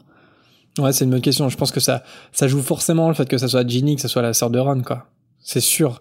C'est encore une fois sinon il n'y a pas d'histoire c'est-à-dire que euh, si s'ils préviennent McGonagall, s'ils préviennent Rogue, euh, s'ils préviennent Flitwick ou n'importe quel autre prof, il y a plus d'histoire. Donc, euh, mais euh, mais le choc émotionnel, ça fonctionne quand même. Je veux dire, Ron, il vient d'apprendre que sa sœur est probablement morte, et donc leur plan initial, ils l'oublient complètement et désespérément, ils vont aller voir Lockhart quoi. Après, impliquer McGonagall à ce moment de l'histoire, ça, leur, ça aurait pu faire connaître la McGonagall badass depuis le départ, en fait. Ouais. Et nous passons au hibou de Faustine. Salut à vous deux, j'ai découvert votre podcast pendant le SeaWorld et je voulais d'abord vous remercier pour ce que vous faites. C'est vraiment génial pour ceux qui n'ont pas le courage de lire les livres, un peu comme moi. Je prends sûrement de l'avance en posant une question sur la coupe de feu, mais dans les souvenirs que j'ai du film, lors de la venue des deux autres écoles à Poudlard, Beaubaton semble être une école de filles et Dumstrong semble être une école de garçons. Peut-être que je me trompe, mais du coup, si on est un Français étant admis à Beaubaton, ou dans l'école géographiquement la plus proche.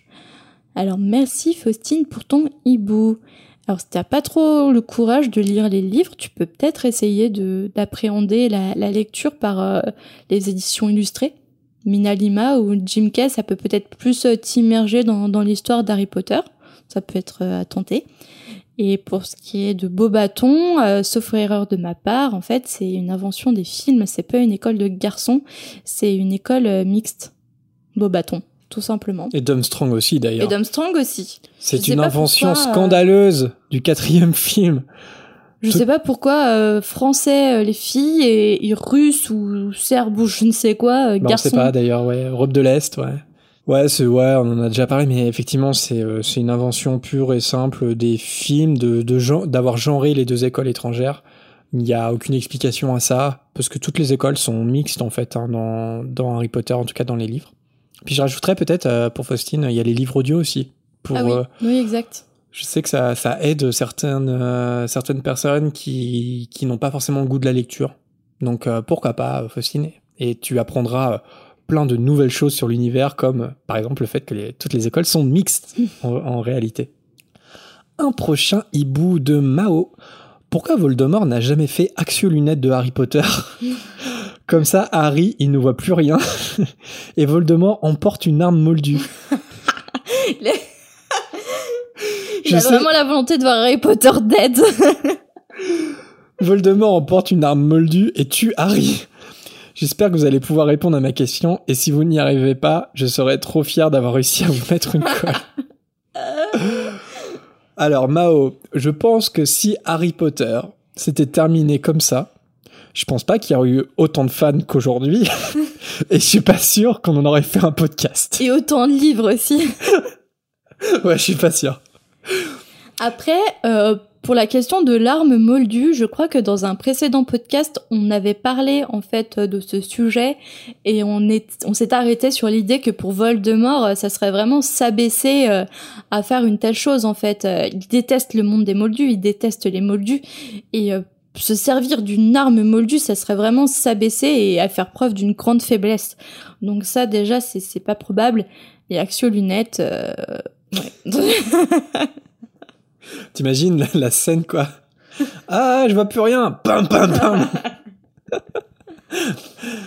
Non, mais c'est vrai que sur, sur les armes moldues, c'est intéressant, néan- Mhm. néanmoins, parce que, effectivement, les sorciers, ils ignorent tellement tout des moldus, ils ignorent les moldus, en fait, ils, ils soupçonnent pas forcément la dangerosité de leurs armes. Et quand on y réfléchit, ça aurait épargné plein de problèmes à Voldemort, en fait, d'avoir une arme moldue. ce qu'on va peut-être voir dans les animaux fantastiques et avec euh, la guerre mondiale. Exactement. Moi, j'ai hyper hâte de voir euh, euh, dans les animaux fantastiques comment ça va, ça va se développer.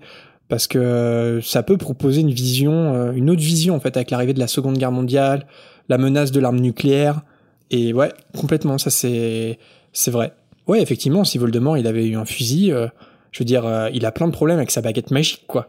T'imagines en fait les duels entre Harry Potter et Voldemort, ça aurait été un duel, à- mais je crois que j'avais déjà fait cette blague, il faut que je me renouvelle. Mais un, du- un duel à l'époque victorienne avec le gant qui se frappe avec le gant et il y a Ah. tout un rituel euh, avec euh, l'arme. J'étais plus sur le western, moi, tu vois. Ah non. Ah, de vous ta musique bizarre. Sergio Leone. Et nous passons au hibou sonore de Naïma. Salut la fréquence, Euh, du coup je m'appelle Naïma et je vous ai découvert par euh, le podcast et comme je pouvais plus m'arrêter, j'ai enchaîné sur euh, fréquence 9 3 quarts et là euh, moi ça m'a donné envie en fait de lire, euh, enfin de relire les livres parce que je me suis rendu compte qu'il y en avait deux que j'avais pas lus, enfin pas lus plutôt, même si j'ai beaucoup vu les films. Et euh, question que je me pose, qu'est-ce que ça aurait fait si on avait jeté un Avada Kedavra sur Voldemort alors qu'on n'avait pas détruit les Horcruxes? Ça, c'est ma première question. Et ma deuxième question, qui a été un- débat avec un ami, et comme moi, j'ai pas encore relu le 2 et le 3, je, je ne savais pas répondre, et peut-être que vous allez euh, le dire bientôt dans les épisodes concernant la Chambre des Secrets.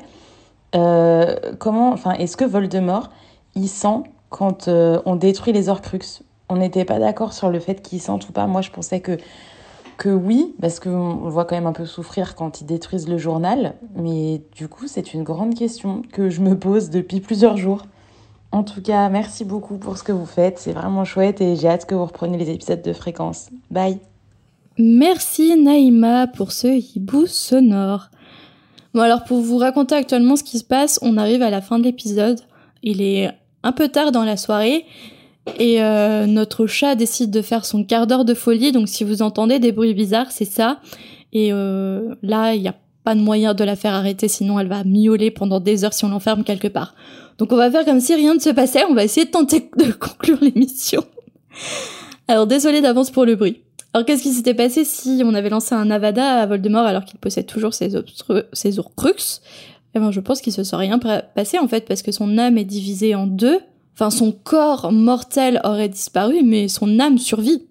Tout simplement. Ça aurait fait comme le premier, euh, comme dans le premier tome en fait. Ça serait une chose euh, sans, sans matière euh, entre la vie et la mort, un peu dans les limbes qui circulent. euh. C'est juste son enveloppe corporelle en fait qui qui qui est dégradée parce que dans Harry Potter il y a la notion de, de l'âme en fait et de la survivance de l'âme. Donc il serait à l'état du premier tome en fait. Ouais, c'est ça, c'est qu'il il lui est arrivé exactement cette chose à Voldemort. Mm. en, en, en essayant de tuer Harry. Donc en fait, on sait euh, ce que ça ferait parce que c'est ce qui lui est arrivé, euh, comme tu l'as bien décrit. Et alors, est-ce qu'il sent les Horcruxes qui sont détruits? Moi, je pense que oui, ça le fait souffrir parce que c'est son âme qui est morcelée et il perd un morceau d'âme, donc je pense que ça peut pas se, se faire sans souffrance. Toi, qu'est-ce que tu en penses? Alors pour moi, ça c'est en anglais, on, on dirait c'est un movieism pour moi. C'est-à-dire que j'ai l'impression que c'est que c'est les films qui les films ont induit cette idée, mais dans les livres, pour moi, Voldemort ne sent pas quand ses Horcruxes sont sont euh, attaqués, voire détruits. C'est vraiment quelque chose que les films ont apporté. Mais après, comment tu peux ne pas sentir un morceau d'âme qui est détruit en fait? Bah, c'est une bonne question, mais après, comme c'est de la, comme c'est de la magie noire, euh, bah, tu vois, euh, ça brise toutes les lois en fait euh, qui, puissent exister en fait. Mais dans les films, en fait, ouais, il y a une connexion sensorielle entre Voldemort, Harry, donc ça c'est le cas du livre aussi, et les Horcruxes. C'est-à-dire que même Harry, en fait, euh, quand il s'approche d'un Horcrux, il y a un effet sonore, il entend, je sais pas, par exemple la scène quand ils sont dans le coffre-fort de Bellatrix, il entend que la coupe est pas loin, il y a une espèce de sifflement hyper aigu, et sensoriellement, il, il peut savoir s'il est proche d'un Horcrux. Dans les livres, pas du tout. Dans les livres, Harry ne ressent rien, et Voldemort, il ne ressent rien non plus quand on détruit ses Horcrux. Et moi, j'aime plutôt bien cette idée des films, d'ailleurs, j'aurais bien aimé que ce soit dans les livres, parce que quelque part, comme tu dis, ça a une logique, en fait. Après, c'est ce que, ouais, c'est ce que j'allais dire. Je trouve que pour le coup, c'est un ajout utile de la part des films. Après, Ouais. ça dépend comment tu considères l'âme. Mais je trouve ça tellement logique d'avoir une connexion avec son âme et du coup, en plus de l'avoir morcelé en sept morceaux, mais en plus de ressentir euh, quand un morceau d'âme disparaît, c'est, c'est plus logique en fait que de ne rien ressentir. Ouais, et puis la, la connexion qui existe entre Voldemort et Harry, elle existe aussi avec ses autres, avec ses autres euh, Horcruxes, quoi.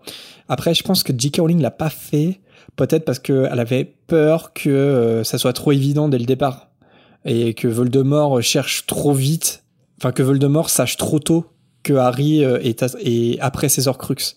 Alors qu'il faut que ça arrive le plus tard possible quand même, Ouais. parce que sinon euh, c'est un peu compliqué euh, pour Voldemort de faire du surplace. Je sais pas, je pense que c'est l'hypothèse que je reviendrai. Mais par contre, c'est vrai que je- moi j'aime plutôt bien cette idée des, des films. Et puis en termes de cinéma, en plus, ça c'est intéressant. Il y a un côté euh, audiovisuel qui se passe, et c'est surtout en termes de son que c'est travaillé. Donc ça marche super dans un film. Ah oui, aussi, Naïma nous a précisé que Abel Fort fait bien mention de Sirius à propos du miroir dans le, deux- dans le dernier film. Donc merci pour cette précision, on était passé à côté. Eratum. Iratum. Eratum. Un hibou de Inès. En septembre, j'ai relu HP5 et j'étais étonné car le livre disait que la goule du 12 Square Grimoire avait été toute seule pendant 10 ans et je me suis demandé de quoi elle pouvait bien se nourrir pour vivre aussi longtemps toute seule. C'est une question bizarre, je sais. Merci Inès. Alors il n'y a pas de question bizarre, hein, franchement, dans la volière à fréquence 9 3 quarts. On a vu pire et on verra encore pire. Nous-mêmes, quand même, on a débattu pendant 10 minutes sur euh, le tout à l'égout à Poudlard et euh, les canalisations. Donc, euh, à partir de ce moment-là, euh, Je veux dire, la bizarrerie dans la volière, c'est la norme. On va dire ça. Alors, dans, le, dans Les Animaux Fantastiques, le, le livre de Norbert Dragono, justement, Dragono, il explique que les ghouls se nourrissent d'araignées et de papillons de nuit dans les greniers ou les granges euh, que les ghouls occupent. Donc, ça répond à ta question. euh, La goule, euh, c'est c'est nourrie de papillons de nuit et d'araignées. et autres aussi. Elle se nourrit de papillons de lumière sous les projecteurs. tu me juges? Je laisse les, les auditeurs faire euh, quelques petites secondes de, de silence avec moi. Et j'ai réussi mon coup si jamais les auditeurs ont cette magnifique chanson dans leur tête pour la prochaine heure qui, qui va arriver. C'était Cindy Sander. Est-ce que de façon générationnelle, si tu connais Cindy Sander, tu connais Sam et la vérité qui est au bout du couloir? Bah ouais, je pense. Attends, c'était dans Non, quelle quoique, émission Cindy Sander? Je sais Cindy plus. Sander, c'est plus récent quand même. Mais non, c'était pas la Nouvelle Star ou un truc comme ça, c'est la Ouais, même époque, non? Ouais, je crois que Nouvelle, ouais, Nouvelle Star, ouais. Je crois qu'on se fait vieux pour euh, certaines générations. La preuve, c'est qu'on se souvient plus. euh, La mémoire flanche. On se souvient de la saison 1 de la Star Academy quand même. Jennifer. Jean-Pascal. On a connu Jean-Pascal quand, quand il essayait d'être chanteur et pas quand il était acteur d'une série sur TF1. Vous écoutez Fréquence 9 3 quarts, un podcast Harry Potter 100% Potterhead. Un podcast année 2000 télévisuel. On peut pas cacher son âge. hein. Non, Oh, ça va, on est encore jeune.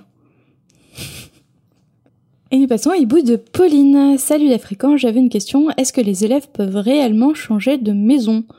Euh, bah, Je ne pense pas qu'ils puissent changer de maison. Ils peuvent éventuellement faire une petite négociation avec le choix au moment de la répartition, mais euh, changer de maison, non, je pense pas. Après, en soi, c'est pas une fatalité euh, de faire partir d'une maison alors que tu te sens pas. Quoique, si ça peut être une fatalité, parce que si au final le choix se... normalement il se trompe pas, mais s'il se trompe et que tu te retrouves au milieu de Serpentard, ouais, mais ça revient à dire, je raisonne en direct, hein, désolé. si tu te sens pas, euh, si tu fites pas avec les Serpentards, mais après si on part du principe qu'ils sont tous mauvais, mais en fait ils sont pas tous mauvais. En fait, ouais, t'as- pas besoin de moi. En fait, tu, tu, tu, tu te crées un dialogue. Bienvenue dans le cerveau de Marina. non, je pense pas. Après, euh, après, tu peux te sentir un peu euh, isolé dans ta propre maison, mais bon, ça c'est un peu partout euh, dans les collèges et dans les lycées, alors qu'il n'y a pas de répartition dans les maisons. voilà, c'est la fin de ma réflexion avec moi-même. Est-ce que tu peux demander au CPE de Poudlard d'être dans la même maison que ta meilleure copine ou pas? Ah oui. Non, mo- moi je pense pas non plus. Si, je crois qu'il faut euh, écrire un hibou recommandé avec accusé de réception de 15 jours avant la rentrée scolaire. C'est le mieux. Comme ça, le choix il a le temps de se répartir, de, de réfléchir à la répartition, etc. Mais euh, ouais, non, je, non, je pense pas non plus que ça soit possible parce que parce que y a pas, y a aucun exemple de ce type. Et euh, et puis comme tu dis, effectivement, le choix il laisse le choix de toute façon.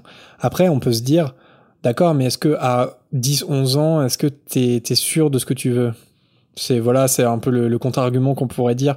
Est-ce que pendant ta scolarité à Poudlard, est-ce que tu peux tu peux changer d'affinité et changer de changer de ouais de, de, de personne un peu de, de, de goût d'aspiration. Et est-ce que tu peux évoluer vers une autre maison au fur et à mesure de ta scolarité? Je pense que c'est possible.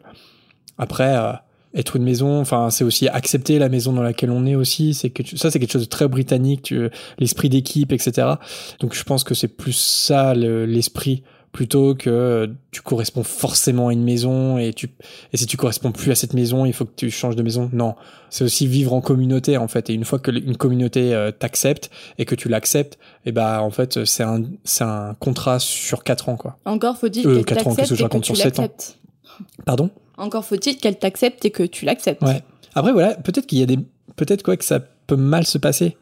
Après, je pense que si ça se passe mal, c'est plus parce que t'as as un, une, des mauvaises fréquentations plutôt que parce que t'es dans la mauvaise maison. Moi, je suis pas sûre de ça. En tout cas, il n'y a pas d'exemple dans Harry Potter de Non. d'un élève qui se sentirait mal. Mais par contre, euh, encore une fois, c'est un- une matière à fiction euh, hyper intéressante, quoi. Et allez, on conclut cette euh, volière avec un dernier hibou sonore, celui de Sarah. Un hibou généreux, même si on a un petit peu coupé cette fois. Coucou Marina et Jérémy, je voulais juste vous faire un petit message. Euh, J'ai pas de questions particulières. C'était juste pour vous dire que j'adore votre podcast. Euh, en plus, je me reconnais vachement dans vos. Enfin, j'ai fait du droit aussi, du coup, je comprends un petit peu vos, vos petites blagues sur les profs de droit et tout parfois.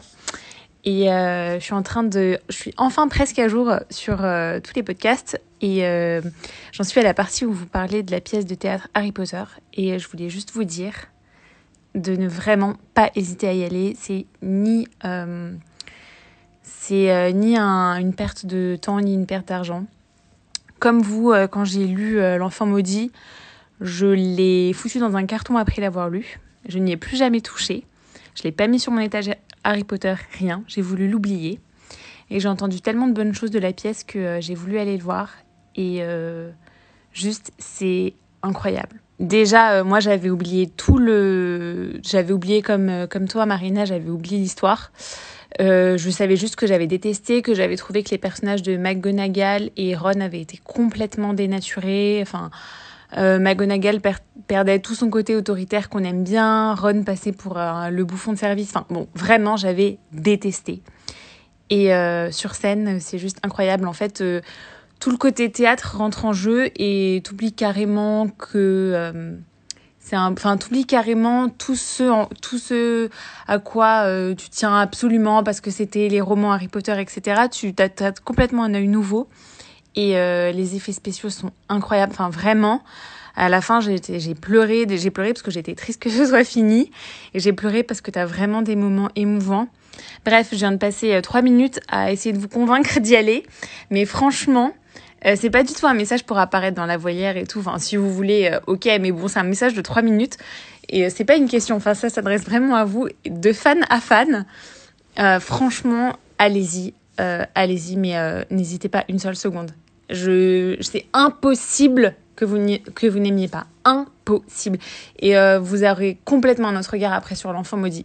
J'ai vraiment envie que vous y alliez parce que je vous adore. J'adore votre podcast et euh, je veux qu'il vous arrive des bonnes choses. Donc après euh, le coronavirus, pour fêter ça, allez à Londres et, euh, et allez voir cette pièce. C'est génial.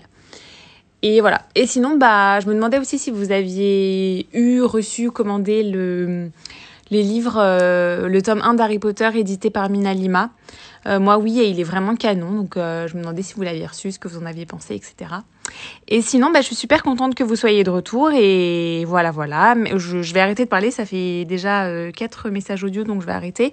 Et, et euh, bah, bon courage, continuez. Je vous embrasse et euh, hâte de vous écouter pour euh, la suite des podcasts. Gros bisous. Merci beaucoup, Sarah, pour ton hibou sonore qu'on a finalement diffusé dans la volière, tu vois. On a, on a coupé une petite partie, mais, euh, mais on te diffuse parce que euh, on l'a beaucoup aimé. Bien sûr, on a coupé la partie où tu nous as dit que tu nous détestais et que... Non, j'ai coupé la partie où, t- où t'as dit que tu me préférais à Marina parce que c'était un petit peu gênant. Voilà. Mais, euh, mais euh, non, en tout cas, merci pour ton témoignage. C'est c'est toujours, euh, c'est toujours euh, intéressant de d'avoir le, ressenti des, fans qui ont pu aller voir euh, la pièce, ce qui est pas notre cas. Hein. C'est-à-dire qu'on forcément on a lu le livre, mais on n'a pas pu euh, aller voir la pièce encore. Malheureusement, moi j'ai plus envie de la voir que Marina. Moi j'ai vraiment envie de la voir. Marina, elle est un peu plus à convaincre, sans doute. Alors à convaincre, ça dépend parce que en fait, avant tout ça, on avait prévu de partir euh, 4-5 jours à Londres.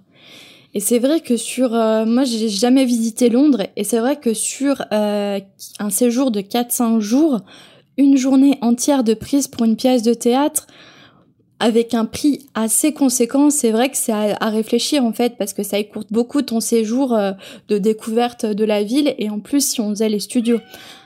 Après, c'est sûr que si on rallonge notre séjour de une semaine et demie, deux semaines, ça, ça peut rentrer carrément dans le budget et tu sais dans le dans le comment dire euh, dans le temps imparti pour visiter Londres. Mais c'est vrai que quand on fait un séjour assez court, c'est peut-être euh, dommage. euh, J'ai certes envie de découvrir euh, Harry Potter euh, à Londres, mais aussi de visiter la ville en elle-même. Mais après, si on fait les studios, donc ça fait une journée. On fait euh, Cursed Child, ça fait une journée. Il te reste deux jours si t'es quatre jours. Il reste du temps. hein. Non, mais ça, c'est clair que quand tout sera revenu à la normale, c'est quelque chose qu'on va vraiment faire. hein. C'est Non, mais je, en fait, ça, ça, c'est vrai que la pièce peut pas enlever le fait qu'on n'aime pas le script. Mais justement, je pense que le spectacle est assez bien fait pour qu'on oublie un peu la narration et qu'on se laisse porter par le spectacle Mhm, euh, plus que par l'histoire en elle-même. c'est ça. Et moi, j'ai beaucoup, euh, beaucoup envie de la voir, même si je suis pas euh, forcément un spectateur de de théâtre à la base. Euh, voilà, je, je l'avoue, c'est pas c'est pas quelque chose qui m'attire. Je vais, je vais être beaucoup plus euh, cinéma quoi que, que théâtre. Mais euh, mais là, pour le coup, pour avoir vu quelques images, etc. euh, pour avoir lu le livre et voir comme voir ce qui se passe des fois dans l'action, tu te dis mais comment ils ont fait ça? Et que les gens sont hy- hyper émerveillés. Et ben euh, effectivement, j'ai envie d'aller la voir. Et est-ce que Sarah t'a convaincu un petit peu quand même? Ouais, c'est sûr, c'est sûr. Non, non, mais oui, elle en parle tellement avec passion que ça donne envie de le voir. Mais c'est juste, euh, oui, un problème de temps et puis c'est un budget assez conséquent. Mais euh, c'est vrai que si on fait un long séjour en Angleterre, euh, pourquoi pas le, le caser, c'est vrai. C'est vrai que c'est- on avait regardé les prix et on ne voulait pas forcément y aller pour mettre le dans, dans les places les moins chères parce que t'es vraiment très haut Ouais. euh, dans, dans les balcons. Voilà, c'était aussi un choix qu'on avait fait, c'est que si on y allait, on, on, on prenait des bons sièges ça. Et là tout de suite le, le prix s'envole sur deux sur les deux parties. Parce qu'à euh, savoir que mm. Londres, c'est une ville qui est très très chère quand même hein, à, à visiter. euh, Pour, enfin, c'est surtout pour se loger. C'est incroyable. Le transport, ça va, mais le logement en Angleterre, enfin à Londres, c'est une ville euh, assez chère à, à visiter. Donc c'est sûr que c'est à réfléchir. Enfin, c'est vrai que pour moi, la priorité, c'est les studios. ouais, Parce que j'ai vraiment hâte euh, d'aller les voir. En plus, toi, tu les as vus. Tu étais au studio il y a quelques années, mais il y a quelques compléments qui se sont ajoutés euh, depuis depuis le temps. Donc euh, ça va être une redécouverte aussi pour toi. Poudlard Express, La Foire Interdite, Gringotts, tout ça, ça, ça y Ouais, il était y a beaucoup d'ajouts. Hein, donc, Ouais, euh. Après, on verra hein, pour l'instant, voilà. Mais ça sera dans quelques temps d'actualité, euh, on espère. Et sinon, la, la dernière question qui était posée par Sarah, c'est est-ce qu'on a le tome 1 de Minanima? Eh bien oui, depuis peu. Et euh, on, on l'a partagé sur les réseaux. Et il est absolument magnifique. Enfin, on rejoint la vie Mm. un peu de, de, de tous les fans. C'est vrai qu'il est, euh, il est euh, exceptionnel, Il est vraiment. fou. fou.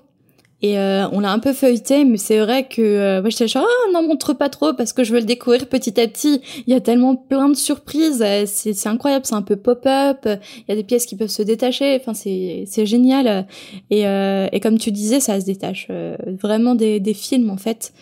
Et, et c'est ça qui qui est super en fait, c'est une redécouverte du monde d'Harry Potter avec plein de petites surprises et euh, chaque page est illustrée c'est vraiment magique. Donc je pense que je vais commencer une relecture euh, avec Minalima pour découvrir au fil des pages euh, les surprises qui nous ont qui nous ont prévues. C'est vrai qu'il y a deux bonnes surprises, c'est que ça s'éloigne suffisamment des films, ce qui était un petit peu à craindre parce que comme c'est les, les designers des films, on, pourrait se dire bon bah ça va être des visuels des films et ça, ça va s'arrêter là. Et non en fait ça, s'éloigne quand même, c'est dans le même dans un univers cohérent, mais ça s'éloigne quelque peu. Et puis ça s'éloigne aussi surtout de Jim Kay, qui est l'édition euh, illustrée qui est encore en cours. hein. Le prochain à sortir sera l'ordre du Phénix. Et c'est vrai que quand, quand on a eu l'annonce de Minalima, on se dit oh, mais pourquoi euh, relancer euh, lancer déjà une nouvelle version illustrée alors que la, la celle de Jim Kay est pas terminée C'est parce que vraiment c'est deux formats complètement différents. Déjà dans, dans le format physique, c'est pas c'est pas c'est un livre qui est, qui plus petit, celui-là de Minalima, alors que les livres de Jim Kay sont des sont des très beaux livres, des très très grands et très beaux livres. Et vraiment, bah, pour les enfants, pour les adultes, vraiment, c'est un bel objet de collection. Et si vous l'avez pas, euh, franchement, mettez-y le prix parce que, parce que ça vaut le coup. Et d'ailleurs, je trouve pas, franchement, si cher que ça par rapport au produit que c'est. Mhm. Ça- Il aurait pu être plus cher que je l'aurais, je l'aurais acheté euh, sans broncher. Ouais, c'est vrai. Et puis il est gravé euh, sur le devant aussi. euh, c'est vrai qu'il est, il est très beau et les pages sont de qualité. Enfin, c'est un produit vraiment de qualité. hein. C'est marrant parce que vous pouvez pas le voir forcément, mais dans notre nouveau studio, donc on enregistre à côté de notre armoire Harry Potter, et du coup, là on parle, on se regarde pas, mais on regarde le livre qui est juste en face de nous en fait, qui là, ouais, franchement, il est super beau. Eh bien, je crois que c'était le dernier hibou de cet épisode. Il est temps de vous remercier tous pour vos hiboux et votre fidélité malgré notre longue pause.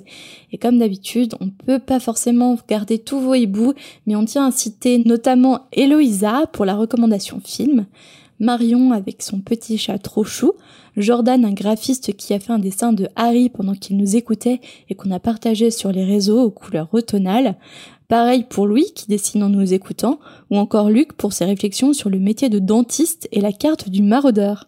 Merci aussi à Cynthia qui s'est lancée euh, à son tour dans le podcast avec une émission de type euh, True Crime qui s'appelle Empoisonné. Donc on fait la petite pub, euh, chose promise, chose due. Euh, merci aussi à Guillaume qui nous a rejoint sur le jeu des, des casse-têtes récemment. Euh, euh, bienvenue à toi. N'hésitez pas à venir nous rejoindre, mais je dis ça, mais je crois qu'on est full. Je crois que c'est 30 membres maximum, Ouais, je crois qu'il en reste plus beaucoup de, de place. ou je crois qu'on est 30. Ok. Mais vous pouvez créer un deuxième groupe euh, fréquence de trois quarts. Euh, merci à Evelyne qui nous a découvert euh, récemment, à Sandrine, à Rennes qui nous a remonté l'info concernant euh, l'ancien site du podcast. Euh, D'ailleurs, ouais, je- j'en profite pour, pour le dire, mais n'allez pas sur podcast.com. Enfin, si vous écoutez les émissions et que vous entendez podcast.com, sachez qu'on a arrêté de payer pour le site internet et qu'il a été racheté pour euh, pour euh, de la vente euh, de produits stupéfiants de la pelouse. Donc c'est ce qui arrive quand on quand on arrête de payer pour un site, on se le fait racheter et des fois par des gens qui sont qui ont pas forcément que des bonnes intentions. Donc euh, voilà, merci Rennes, mais effectivement on était au courant. N'allez pas sur podcast.com, n'y allez pas. Enfin, Non, on n'a pas, c'est pas nos produits dérivés, euh, fréquence 9 3 quarts. non non non, c'est pas nous, pas nous. Enfin, merci à, à Leylan qu'on a fait flipper avec la voix du basilic dans le chapitre 8. Euh, désolé de t'avoir fait peur, euh, Leylan. Et si vous souhaitez nous poser une question ou partager une de vos réflexions sur Harry Potter, n'hésitez pas à nous envoyer votre hibou en message privé sur nos réseaux moldus. Facebook, Twitter ou Instagram, ou encore par mail à l'adresse qui est affichée en description.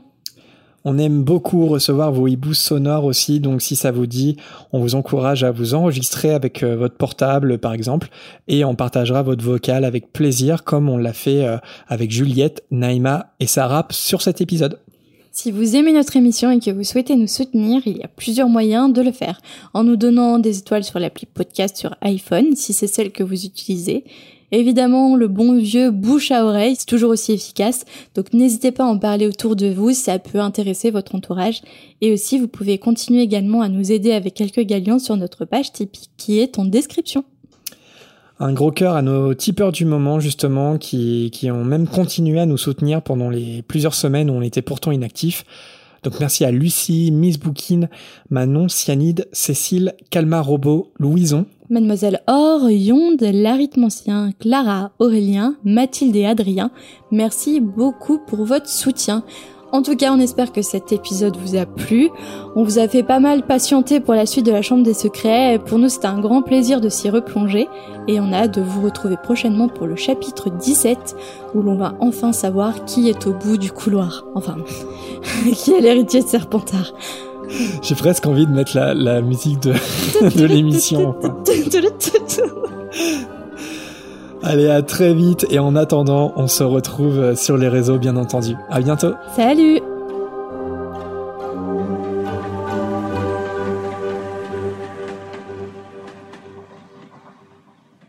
Alors je vais vous demander de vous lever.